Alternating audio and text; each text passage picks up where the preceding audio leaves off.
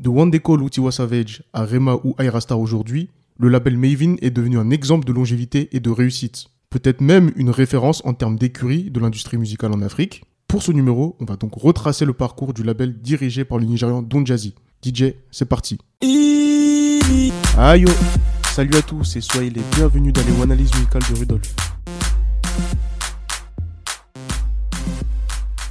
Avant de commencer, je vous invite à jeter un coup d'œil sur ma chaîne YouTube. Le nom a changé, c'est désormais Afrobeats avec un S, by Rudolf. Bien sûr, n'écrivez pas avec un S quand vous faites la recherche, hein, faites pas les andouilles. Là-bas, il y a mon émission d'actu de la musique en Afrique, Top Afropop, n'hésitez pas. Ceci étant dit, l'histoire de Maven Records démarre en 2012, lorsque D-Benj, l'auteur d'Oliver Twist, dont j'ai consacré un épisode qu'il faut écouter, quitte Mo Hits Records, label dont il était le copropriétaire avec Don Jazzy. Ce dernier décide à ce moment-là de rebrander le label en changeant de nom, mais en conservant l'ossature d'artistes déjà présents, parmi lesquels One Cole, Dr. Seed ou Deep Prince, le petit frère de Don Jazzy.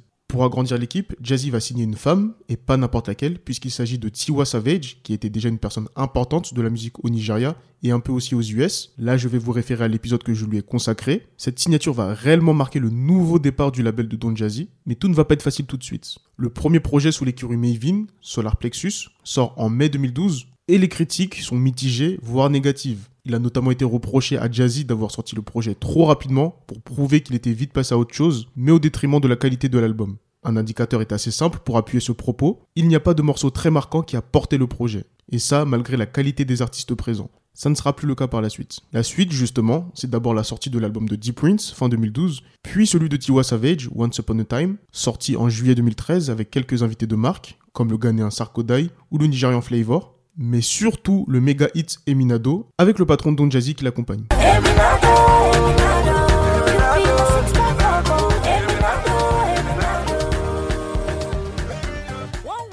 Exactement le type de morceau dont je parlais juste avant et qui manquait dans le projet multi-artiste, on peut clairement estimer qu'Eminado est aujourd'hui un classique. L'album est très bien reçu et va à mon avis représenter le premier point de bascule du label.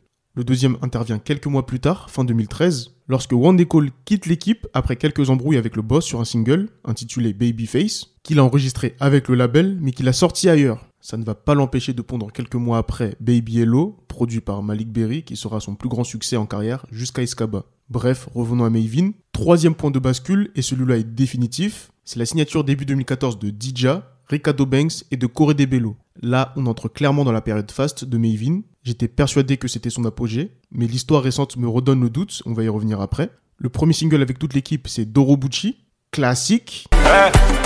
Doro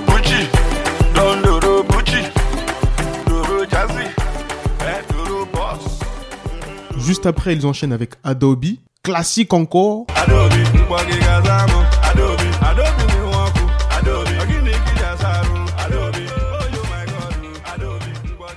Plus tard dans l'année, il y aura aussi l'excellent Luku Luku. Et puis les gros singles My Darling de Tiwa Savage et Ow avec 3W de Dija. Quelques autres chansons marquantes, pêle-mêle, Godwin de Corey Debello en 2015, Romantic de Corey Debello et Tiwa Savage à la fin de cette même année, ou encore Oluwani de Ricardo Banks début 2016. Il y a aussi Ianya qui a effectué un court passage entre 2016 et 2017. Je ne vais pas citer tous les succès, ça peut être long, entre les projets solo, les featuring en externe, etc. Mais tout ça pour dire qu'ils étaient vraiment tout en haut dans l'échelle de la musique en Afrique. Ils connaissent logiquement une période un peu moins faste par la suite, à leur échelle bien sûr. Rien de bien dramatique. Dans ce milieu, il est quasiment impossible d'être tout en haut sans interruption. Comme événement marquant, on peut citer le départ de Ricardo Banks en 2018 et celui de Tiwa Savage en 2019. Départs qui se sont réalisés dans des conditions beaucoup plus saines que celui de Wande Cole. Ils ont quitté Maven en très bons termes. Mais justement, au cours de l'année 2019, intervient l'élément qui va tout retourner, à savoir la signature de Rima chez Jonesing World, le label créé par Deep Prince, le petit frère de Don Jazzy, qui est une filiale distribuée par Maven. J'ai déjà consacré un épisode à Rima dans lequel j'en dis tout le bien que j'en pense, donc je vous invite à aller l'écouter. Crayon signera la même année. Et puis en 2021, signature d'une grosse autre pépite avec Aerastar. J'ai déjà consacré un épisode à Aerastar dans lequel j'en dis tout le bien que j'en pense, donc je vous invite à l'écouter. Magix signera la même année voilà, je profite un peu du podcast pour lâcher des petites leçons aux apprentis comédiens. Le comique de répétition fonctionne toujours. Là, on est bon. Bref, et puis Boy Spice et Bayani sont les derniers à avoir rejoint l'écurie en 2022 pour former la nouvelle ère de Maven, d'abord symbolisée par le tube Overloading, sorti en mai dans lequel ils n'ont même pas eu besoin de Rema pour briller.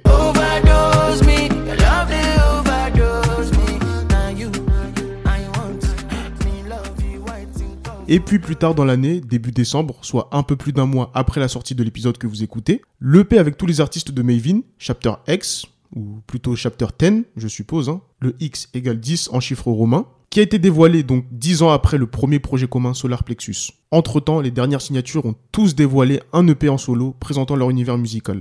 Donc en résumé, Don Jazzy, lui-même artiste très talentueux, travaille avec d'autres artistes très doués. En businessman très averti, il a su reconstruire un label autour d'une fondation solide, a su miser sur les bons artistes jusqu'à devenir peut-être le meilleur dénicheur de talent. Je rappelle qu'il a dans son équipe les deux artistes africains, masculins et féminins, les plus doués de la génération 2000, avec Rema et Aerastar. C'est mon avis personnel, mais c'est presque indiscutable. Sinon, dites-moi qui est au-dessus.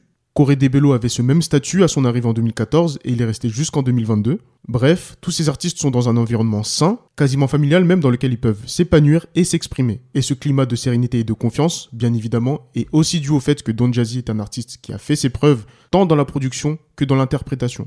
Il a fait ses preuves mais il conserve cette proximité avec ses artistes, lui qui a posé sur pas mal de morceaux du dernier projet et un vrai mania de la musique, music mogul comme disaient les anglophones, il arrive à transmettre sa mentalité de boss pour tirer le meilleur de ses collaborateurs slash subordonnés. Cette volonté-là, il a toujours eu. Regardez par exemple la pochette du tout premier projet de Maven où tous les artistes sont en costume. Ou même dans la signification du nom du label qui voudrait dire qu'un Maven est quelqu'un qui est éblouissant de compétences peu importe son domaine. Pour finir et être tout à fait complet, il faut que je cite les personnes que je n'ai pas mentionnées de l'équipe actuelle. D'abord les artistes, le rappeur Ladipo, bien sûr, DNA et Johnny Drill. Chez les producteurs, on a évidemment Don Jazzy, ainsi que Al Teams et Baby Fresh, qui a lui aussi créé une filiale du label, avec Blowtime Entertainment. Et enfin, on a le DJ attitré, qui est DJ Big N, qui est lui reconnu parmi les tout meilleurs du continent africain. Autant de talents qui constituent l'équipe de Maven. Voilà à peu près tout ce qu'il fallait savoir sur le label Maven Records. On se retrouve très vite en podcast ou en vidéo via la chaîne YouTube Afrobeats by Rudolph. Et n'oubliez pas, il faut parfois prendre des pincettes pour ne pas s'en mêler les pinceaux.